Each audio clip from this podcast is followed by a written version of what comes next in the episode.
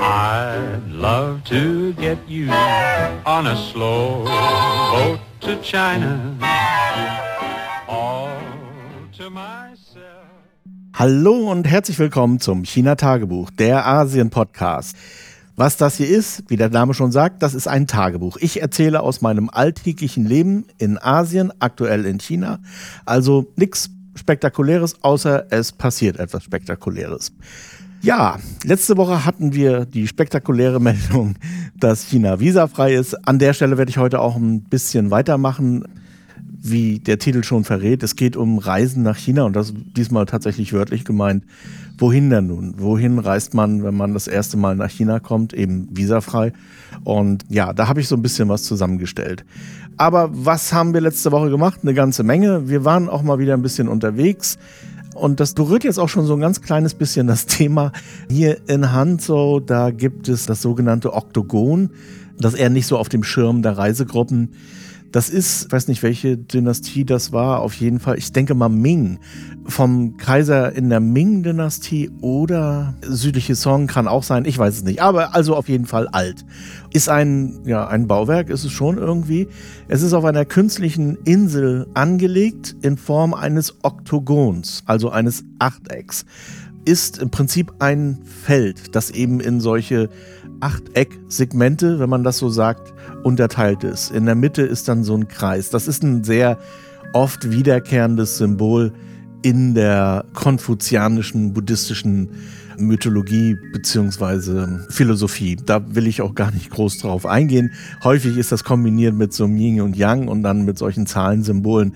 Ähm, das hat der eine oder die andere vielleicht schon mal irgendwo gesehen. Dies, wie gesagt, ist sehr groß, ist ein Feld, also eine landwirtschaftlich genutzte Fläche und man sieht dieses Oktogon in Gänze natürlich nur aus der Luft. Ich werde mal die Google Maps Koordinaten in die Show Notes tun, damit man sich das aus der Luft mal angucken kann. Naja, also lange Rede, kurzer Sinn, ist ein, interessantes Teil. Ich habe da auch videografiert. Ich werde da auch irgendwann mal ein Video zu machen. Habe ich jetzt aber nicht geschafft, weil ich habe tatsächlich im Augenblick sehr viel beruflich zu tun. Ja, da will ich auch gar nicht groß drauf eingehen. Hauptsächlich so IT-Scheiß. Das sind alles so Dinge, die natürlich sehr viel Zeit fressen und mich zum Teil eben auch im Büro festnageln.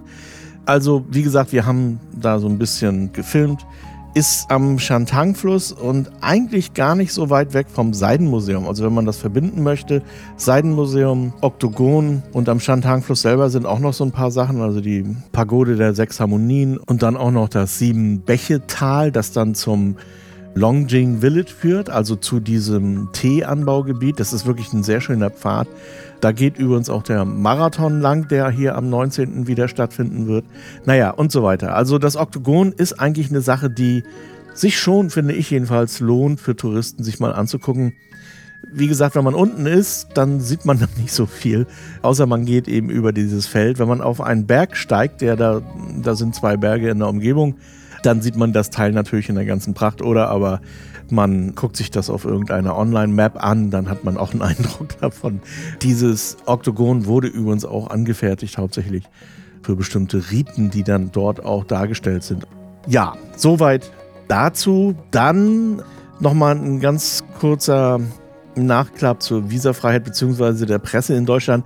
Die Tagesschau hat das jetzt auch gebracht und sie hat dann bei jemandem vom Merix-Institut nachgefragt. Also das ist, hatte ich letztes Mal auch erwähnt, so ein Think Tank.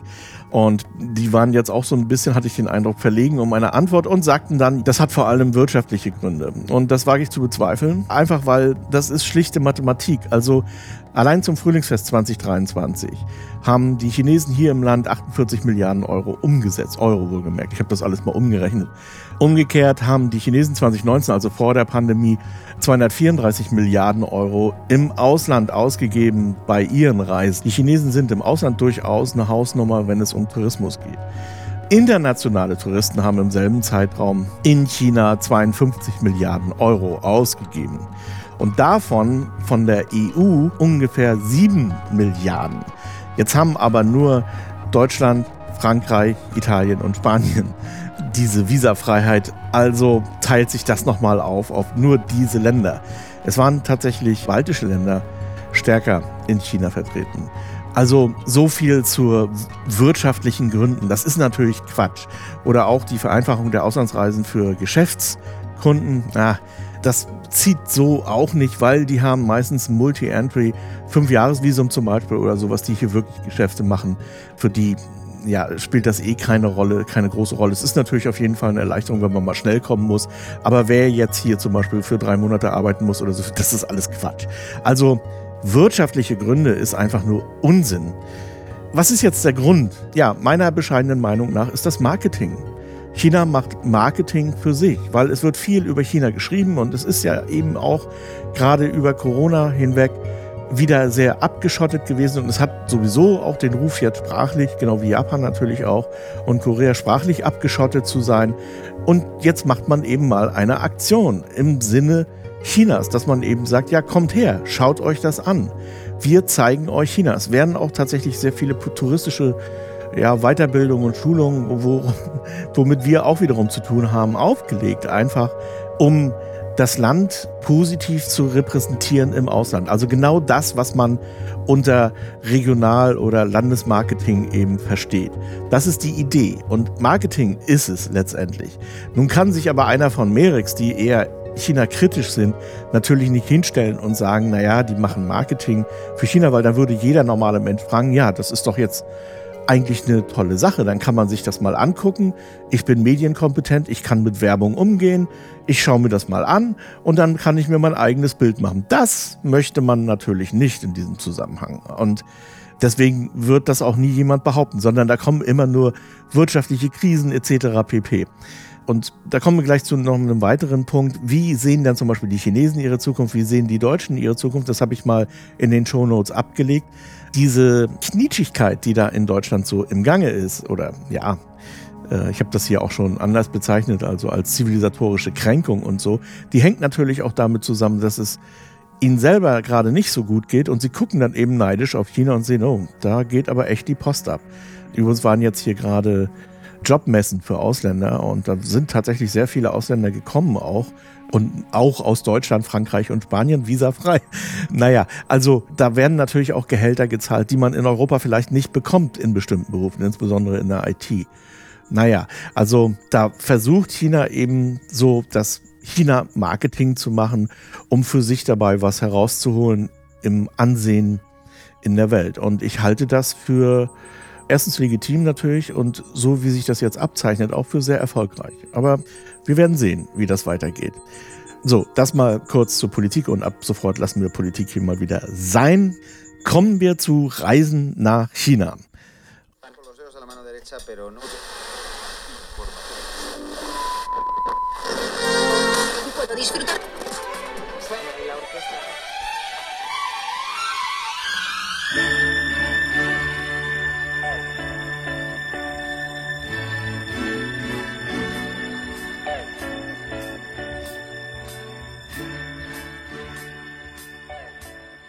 Da hat mich jemand ganz konkret auf Mastodon angesprochen, ja, wo fährt man dann hin?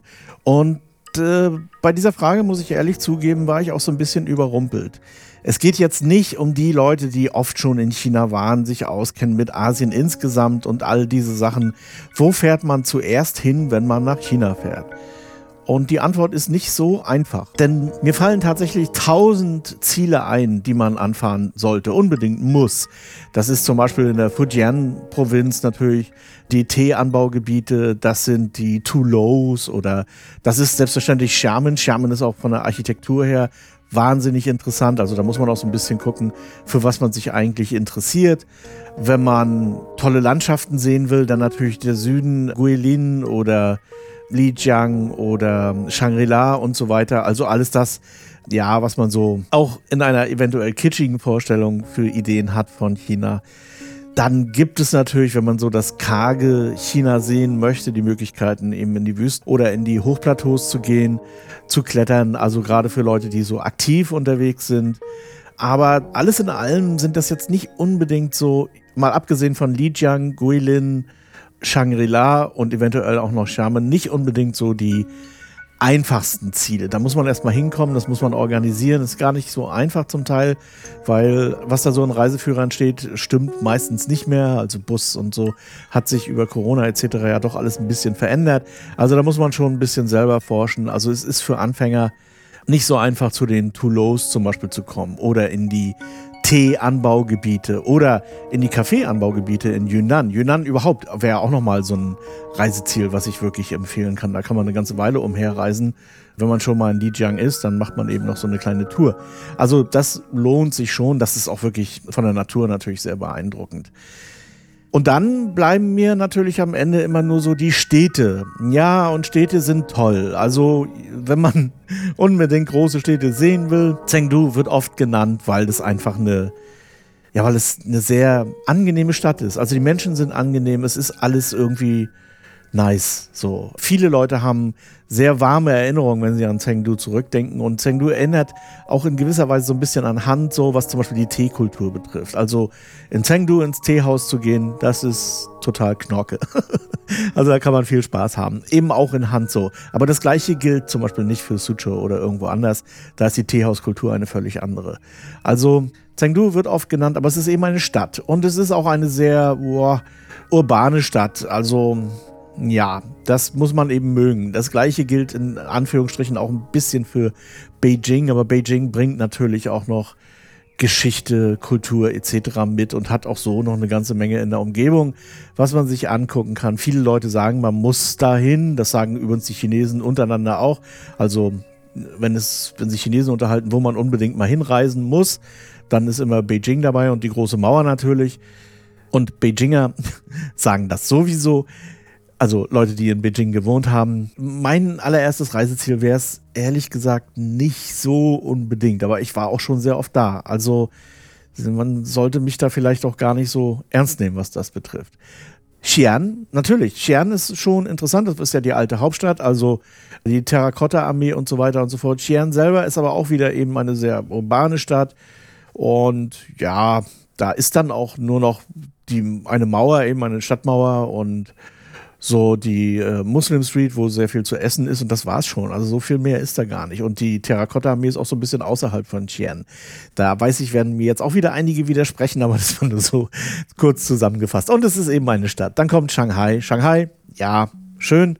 Shanghai ist cool, wirklich. Also kann man gut Party machen, alles super.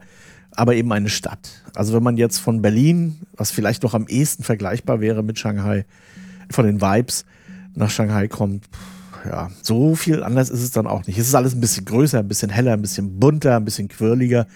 Aber so die, die Clubs und die Partys und so sind eigentlich irgendwie ziemlich vergleichbar. Naja, Shanghai hat natürlich sehr viel Kultur. Da muss man auch ein bisschen auf die Suche gehen. Habe ich ja hier auch in den China-Filmen und so immer mal wieder versucht zu kolportieren. Sind aber alles so Sachen, die nicht unbedingt so einfach zu finden sind. Also ich empfehle natürlich hier gleich mal das jüdische Ghetto und auch das alte Schlachthaus 1933 und so weiter. Also eben auch so die ganzen alten Häuser, das Postmuseum etc. Also da gibt es eine ganze Menge am Bund oder am Suzhou-Fluss entlang, was man sich angucken kann. Also von der Architektur kann man da wirklich eine ganze Woche locker verbringen, nur um das mal aufzusaugen, um auch mal so in die Kultur von Shanghai einzutauchen.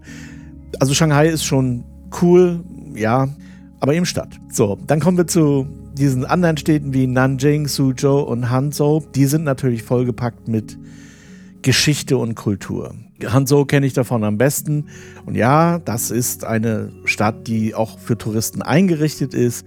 Da ist auch alles leicht zu erreichen. Das ist wirklich China Light, würde ich sagen. Es ist einfach auch sprachlich einfach sich hier durch die Stadt zu bewegen. Man braucht nicht unbedingt Chinesisch.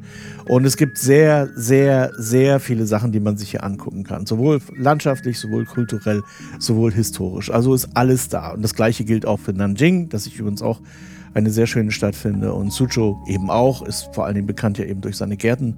Aber Suzhou ist, liegt eben auch am Taihu und da kann man dann auch noch ein bisschen was machen. Also ja, diese drei Städte würde ich wahrscheinlich weiter nach oben schieben auf meiner Liste, wenn ich das erste Mal nach China komme. Also man landet wahrscheinlich in Shanghai eventuell und dann ja kann man sich mit der Bahn nach Hanzhou begeben und dann so eine kleine Rundreise machen nach Suzhou, Nanjing meinetwegen oder eben woanders, wenn man dann ein bisschen Natur haben möchte, gibt es hier das Zhejiang Grand Canyon. Und ich hatte ja auch in den China-Filmen so von den ganzen Bergregionen erzählt, wo man auch mal so übernachten kann. Aber das ist dann wiederum schon so ein bisschen, ja, da muss man dann schon so ein bisschen gucken, wie man da hinkommt. Und da braucht man eventuell jemanden, der einem das erklärt.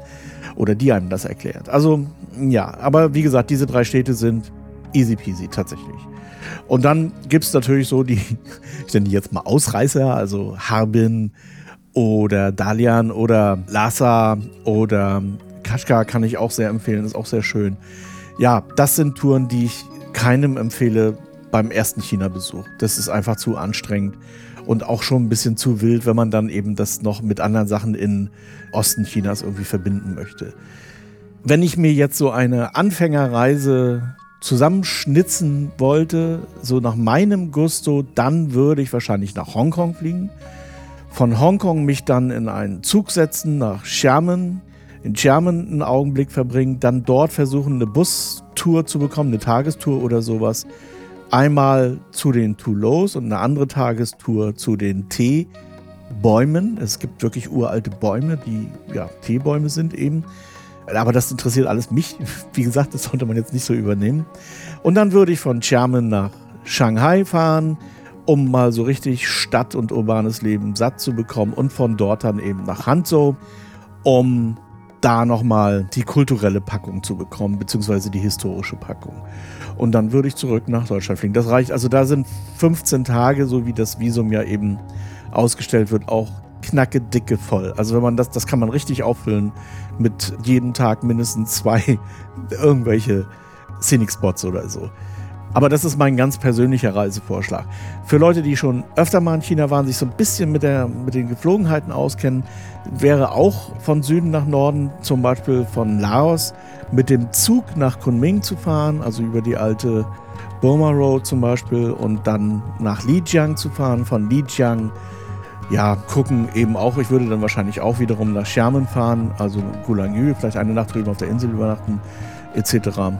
Und dann ähnlich weiter und wieder zurück. Aber eine Sache möchte ich noch erwähnen. Wer jetzt so Angst hat vor Sprache und Kultur und Essen, das kann ich auch durchaus nachvollziehen, wenn jemand da so Schwierigkeiten hat und sagt, oh, Asien, das ist irgendwie die essen doch alle Schlangen und Hunde und Katzen oder so, was natürlich Quatsch ist, aber ich will das jetzt auch gar nicht weiter ausbauen. Ich kann diese Angst durchaus nachvollziehen und so ging es mir ja auch, als ich das erste Mal 2005 in Hongkong aufgeschlagen bin. Das war schon strange. Ich hatte wirklich keine Ahnung, wie Asien ist. Und da kann ich tatsächlich empfehlen, eben Hongkong, Macau und Taiwan, weil das ist Asien light. Also insbesondere Taiwan ist Asien easy. Und da gibt es viele schöne Sachen zu sehen und auch da braucht man kein Visum. Brauchte man auch vorher nicht. Also man kann da, glaube ich, 30 Tage oder drei Monate, das weiß ich jetzt nicht genau. Also man kann jedenfalls sehr lange in Taiwan bleiben, ohne dass man irgendwelchen Visumhassel am Hals hat.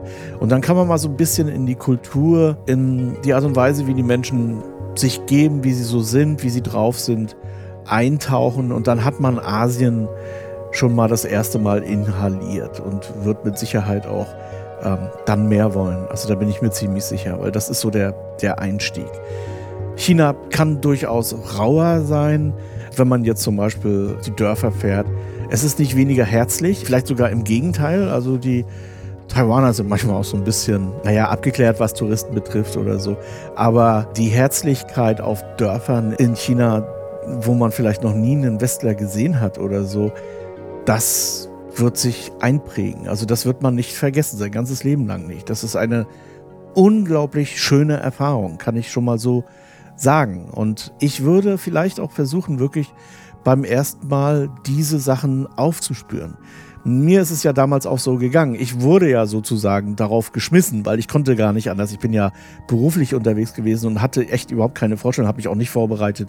Nichts. Ich habe wirklich überhaupt keine Ahnung gehabt, als ich nach Asien kam. Und dann, ja, dann kam das.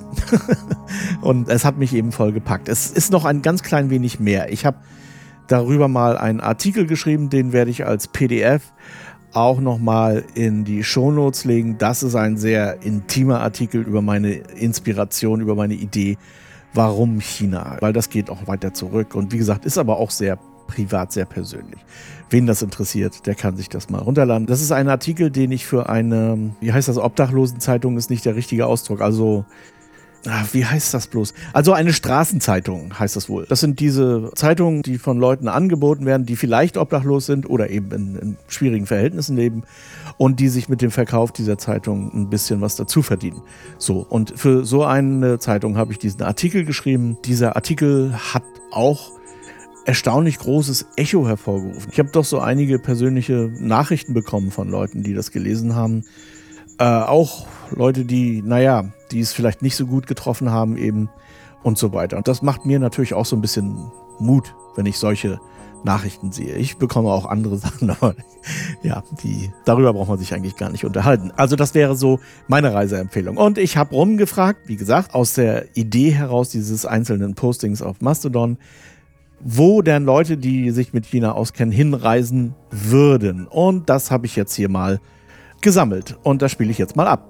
Hallo, mein Name ist Andreas. Wenn ich nach China reisen würde, würde ich als erstes unbedingt nach Guilin reisen, weil ich mir die spektakulären äh, Hügelketten anschauen möchte auf dem Fluss. Moin zusammen und da Jiao. Also, wenn ich das erste Mal nach China fahren würde, dann wäre mein Ziel sicherlich Hangzhou. Hangzhou bietet einen wunderbaren Querschnitt von der Geschichte und Kultur des Landes, Teemuseum, Seidenindustrie und Museum. Man kann wunderbar die Entwicklung von der Geschichte her erkennen zu einer modernen Metropole, die sich sicherlich weltweit in keiner Art und Weise verstecken muss. Aber Vorsicht, wie überall in China, bis zum 2. Februar schafft ihr es oder ab dem 23. Weil dazwischen ist das Frühlingsfest mit der Woche davor und danach. Und da ist äh, es wirklich nicht zu empfehlen, irgendwo in China zu reisen. Viele Grüße, Uwe. Ich würde für einen ersten Besuch in China auf jeden Fall Xi'an mit der Terrakotta-Armee empfehlen, denn das ist ein unwahrscheinliches Highlight und eine großartige Ausgrabung. Ich empfehle allen, die noch in diesem Winter China kennenlernen wollen und nur über rudimentäre Chinesischkenntnisse verfügen, nach Guangzhou und Shenzhen zu reisen, weil ihr dort im warmen Süden das hypermoderne China erleben könnt, mit einer fantastischen Architektur, Drohnen- und Lichtshows, Infrastruktur und Shopping-Erlebnissen der Zukunft. Aber auch den traditionellen Alltag der Chinesen, wenn ihr zum Beispiel durch einen Park spaziert und den Männern dabei zuschaut, wie sie mit Freude und Geschick ihre Lenkdrachen hoch in den Himmel aufsteigen lassen.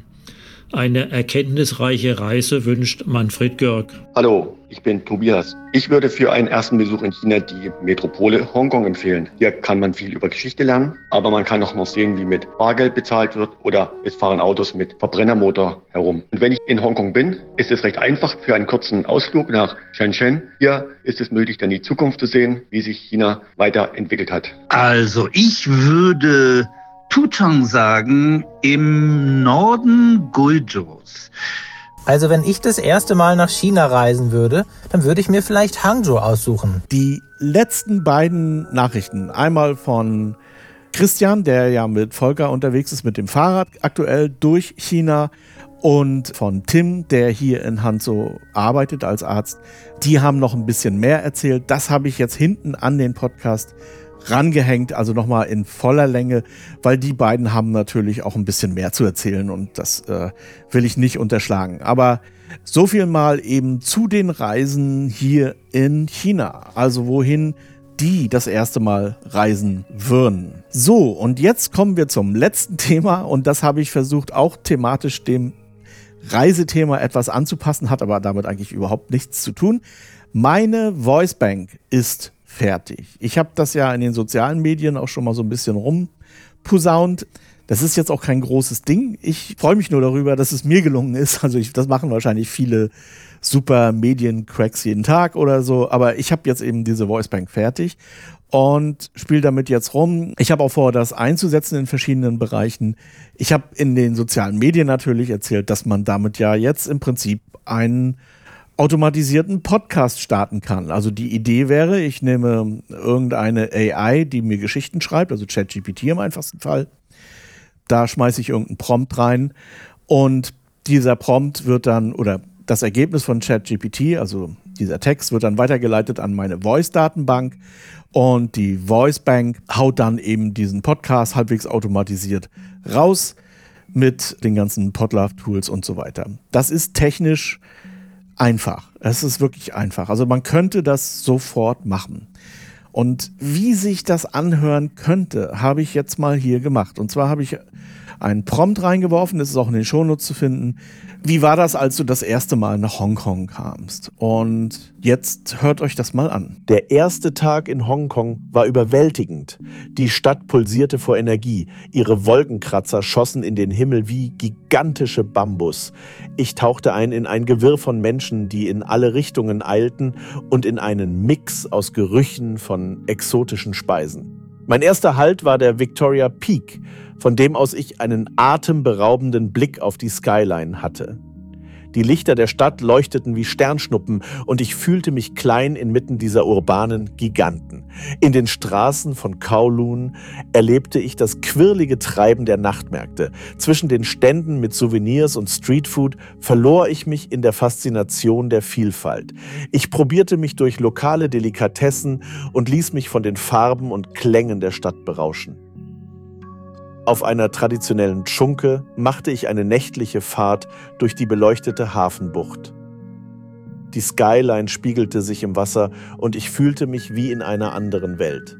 Hongkong, eine Stadt, die niemals schläft, hatte mich in ihren Bann gezogen. Mein erster Tag war ein Abenteuer voller Kontraste und neuer Eindrücke, und ich konnte es kaum erwarten, noch mehr von dieser faszinierenden Metropole zu entdecken. Und ich muss zugeben, das hat mich schwer beeindruckt. Ich beschäftige mich mit KI oder mit all diesen ganzen Sachen ja auch im übertragenen Sinne, also jetzt nicht technisch, sondern, ja, ich weiß nicht das richtige Wort dafür, philosophisch, kann man das so sagen? Naja, also zum Beispiel in der The Singularity is Nigh, in meiner Musikserie auf Mastodon und so weiter. Das heißt, diese gesamte Thematik ist mir nicht fremd, aber wenn man das jetzt selber so hört, wenn man sich selber plötzlich hört, mit einem Text, den man nachvollziehen kann, der wirklich von mir hätte stammen können und gar nicht mal so schlecht ist übrigens. Das, das, äh, das macht mich sprachlos. Also, das ist wirklich ein Hammer, oder? Also, ich finde es echt ein Hammer. Aber keine Sorge, dieser Podcast wird nicht automatisiert und es ist auch nicht so, dass das unbemerkt bliebe. Also, ja, um da mal wieder zum Thema zurückzukommen, selbstverständlich kann man so leichte Literatur, cozy Crimes oder so, die man tatsächlich ja auch findet in den bei Audible oder bei Amazon, die sich sehr ähnlich sind, habe ich oft den Verdacht, dass die tatsächlich schon mit einer AI produziert sind oder zumindest mit großer Hilfe einer AI. Aber wenn ich ein Buch oder ein Cozy Crime oder eben eine Reisegeschichte schreiben würde, das sieht man ja eben auch in diesem, in diesem Artikel für die Straßenzeitung, ist doch schon was anderes. Also da liegen Welten dazwischen und man merkt es auch so ein bisschen. Ich würde nicht sagen, dass der ChatGPT-Text seelenlos ist. Er ruft schon irgendwie Emotionen hervor, aber er ist, es fehlt mir tatsächlich so ein bisschen die eigene Befindlichkeit, die Seele, ja. Also das merkt man, wenn man genauer hinschaut. Aber für so Unterhaltungsliteratur, die man unbedingt braucht für eine Bahnfahrt, die so nötig ist wie eine Flasche Wasser während der gleichen Fahrt, da reicht das völlig aus und da finde ich das auch okay. Und ich ziehe da mal wieder die Parallele. Als die Fotografie aufkam, haben vor allen Dingen mittelmäßig begabte Porträtmaler natürlich dagegen aufgestanden, weil sie natürlich zu Recht Angst um ihre Jobs hatten. Sie wurden ja auch ersetzt durch die Fotografie, durch ebenfalls mittelmäßige Fotografen, die von da an, meistens waren das sogar dieselben, eben diese Porträts fotografiert haben.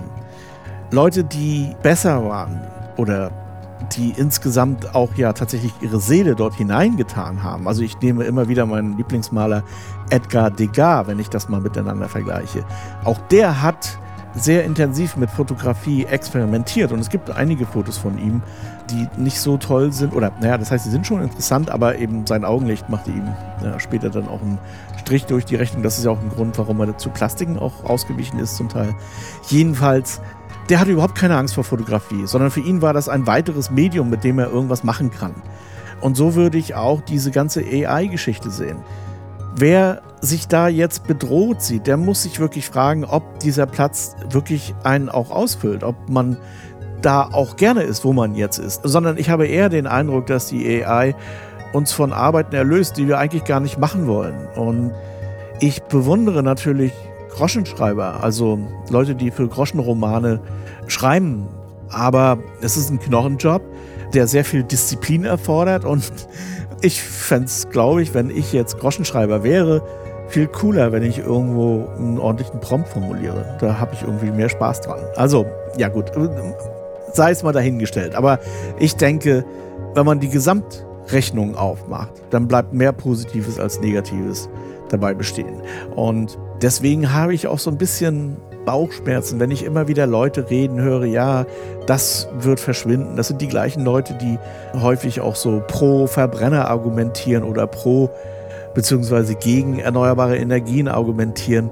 Das Leben ist nun mal Veränderung. Und dieses Luditentum, beziehungsweise dieses Neoluditentum, Dafür habe ich sehr wenig Verständnis. Ich weiß, dass man das in Deutschland vielleicht schlechter nachvollziehen kann. Ich weiß auch, dass die Menschen, die ebenfalls nicht mehr in Deutschland wohnen, aber eben diesen Podcast hören zum Beispiel, mich da viel eher verstehen. Das ist nämlich tatsächlich auch so meines Erachtens so eine Geisteshaltung, die im Augenblick in Deutschland grassiert, eben irgendwie alles bewahren zu wollen, einzufrieren, zu konservieren in der Hoffnung, dass sich nichts zum Schlechten entwickelt. Aber das ist natürlich ein Irrglaube, denn wenn man sich nicht entwickelt, dann wird es nur richtig scheiße. Ich denke, positiv solche Stränge aufnehmen, sie zu seinem eigenen Gunsten zu verändern, ist die richtige Strategie. Und dieses Luditentum, ja, das ist nur armselig meines Erachtens. Abschließend nochmal, keine Angst, ich werde meine Podcasts nicht automatisieren. Das ist tatsächlich eher so eine Sache für Marketing und solche Sachen und da passt es auch echt gut rein um das auch nochmal zu sagen, es ist wirklich eine Erleichterung, keine Werbetexte mehr in aller Ausführlichkeit zu schreiben, sondern sich Vorschläge zu holen. das ist einfach fantastisch. Und die sind genauso gut, wenn nicht sogar besser als das, was mir in solchen Fällen irgendwie aus dem Gehirn bröselt. Das ist schon toll. Also, AI ist toll. Voicebank ist toll. So, das war's für heute, aber jetzt nicht abschalten. Jetzt kommen noch Christian und danach Tim. Christian erzählt einen Schlag von seiner Reise mit Volker zusammen, die sie gerade machen. Und Tim erzählt ein bisschen was über traditionelle chinesische Medizin, beziehungsweise was ihn nach China verschlagen hat. Und von meiner Seite soweit und bis zum nächsten Mal. Also ich würde Tutang sagen, äh, im Norden Guizhous, äh, am wunderschönen Cheshui-Fluss gelegen, ein historisch interessanter Ort, weil äh, dort die Rote Armee äh, viermal diesen Fluss überschritten hat. Nicht nur dort, aber da ist die Erinnerungshalle für diese viermalige Überschreitung. Äh, landschaftlich sehr schön gelegen an diesem Fluss, der noch relativ ungezähmt ist und früher eine große Bedeutung in China hatte, auch für den Handel. Ähm, dann eine unglaublich schöne Altstadt, die nicht überrestauriert ist wie viele andere chinesische Altstädte.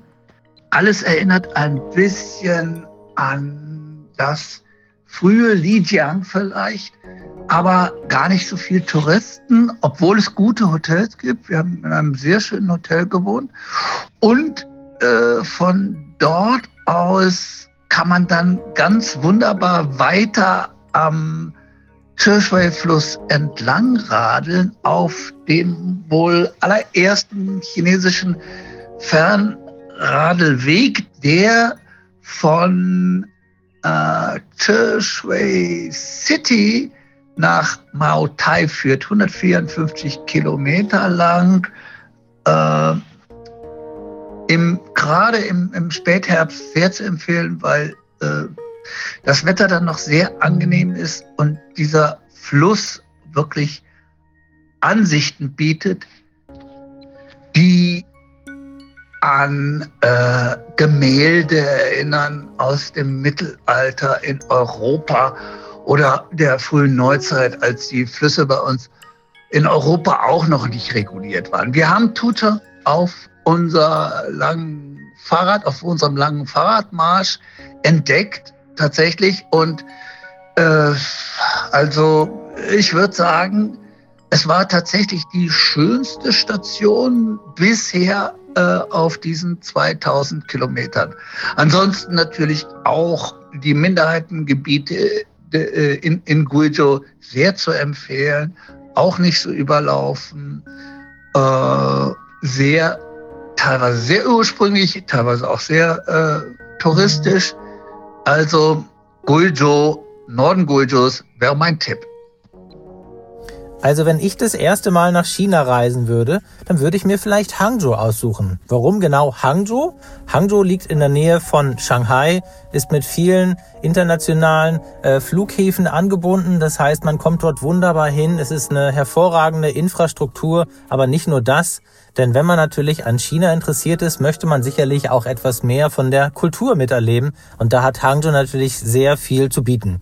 Zum Beispiel der grüne Tee, den kann man nicht nur dort in verschiedenen Teegeschäften kaufen, sondern man kann natürlich auch sehen, dass rund um die Stadt herum verschiedene Teeanbaugebiete liegen. Das heißt, viele dieser Dinge, die man selbst dort tagtäglich widerfährt, das heißt, man sitzt vielleicht im Restaurant, hat vielleicht gerade sein Menü bestellt und bekommt dann auch noch einen Longjing-Tee dazu. Dieser Drachenbrunntee, so nennt man das Ganze auf Deutsch, wird eben in der Nähe von Hangzhou auch angebaut und man hat da wunderbar die Möglichkeit, entweder mit Bussen, mit Taxen hinzufahren und kann da ganz entspannt einen Nachmittag verbringen, in verschiedenen lokalen Restaurants, dann verschiedene Spezialitäten probieren und dazu dann einen wunderbaren Lungjing-Tee genießen. Bei der Kultur gibt es noch viel mehr in Hangzhou, wie zum Beispiel die Seide. Da gibt es auch ein wunderbares Seidenmuseum, was ich an dieser Stelle empfehlen kann, ist ganz sehenswert und nicht nur das, wer natürlich auch gerne etwas für seine Liebsten oder für seine Familie oder Freunde mitbringen möchte, der kann natürlich auch zu dem Seidenmarkt fahren und da gibt es einige von in Hangzhou. Seide unterschiedlichster Qualität von bis, aber ähm, es ist ganz spannend, sich da einfach dem Ganzen zu nähern und einfach auch mal kennenzulernen, wie wird denn Seide überhaupt hergestellt. Da gibt es zum Beispiel eine Einführung in dem Seidenmuseum.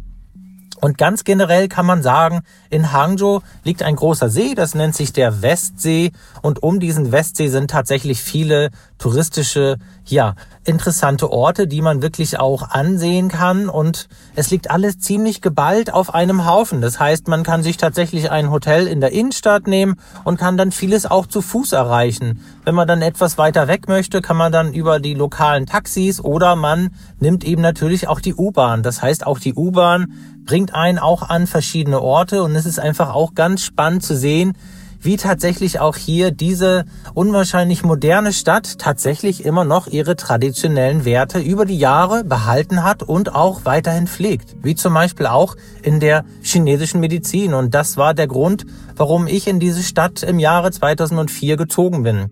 Mein Name ist Tim und ich, ja, habe mich sozusagen dafür entschieden, die chinesische Medizin dort vor Ort zu erlernen. Das heißt, ich musste erst auch die chinesische Sprache erlernen und habe dann insgesamt über 13 Jahre in Hangzhou gelebt und die meiste Zeit eben mit meinem Studium der chinesischen Medizin.